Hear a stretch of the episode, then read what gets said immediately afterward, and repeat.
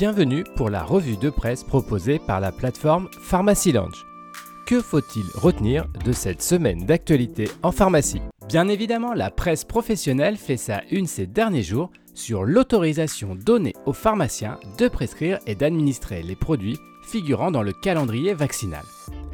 Pour le quotidien du pharmacien, c'est le pharmacien enfin autorisé à prescrire les vaccins, tandis que le moniteur des pharmacies parle de vaccination les pharmaciens ont de quoi se piquer de cette mission.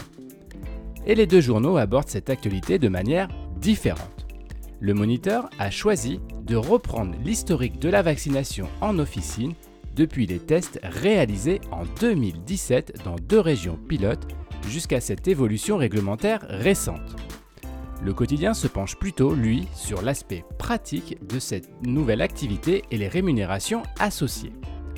Un rappel est également fait dans cette publication sur la formation nécessaire pour pouvoir réaliser ces vaccinations. Le fait d'avoir ou non été formé dans le passé est un point important à prendre en compte. Une autre information importante cette semaine concerne la communication de l'NSM sur l'utilisation du valproate et les conséquences chez les pères. De nombreux articles dans la presse pharmaceutique ont été publiés sur ce sujet, le Vidal News revient bien évidemment sur cette information dans l'article Père traité par valproate, risque potentiel de troubles de neurodéveloppement chez l'enfant. Vous trouverez dans cette publication de nombreuses informations, notamment sur les données que les professionnels de santé doivent transmettre aux patients demandeurs de renseignements. Pour finir cette revue de presse, un sujet un peu plus léger repris dans les colonnes de la revue Pharma on y apprend que les pharmaciens doivent dire adieu ou presque aux tickets de caisse papier comme doit le faire la plupart des commerces en France.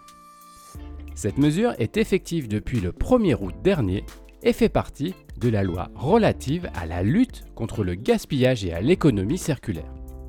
Concrètement, nous rappelle l'article, vous devez informer vos patients de l'arrêt de l'impression des tickets de caisse et de cartes bancaires.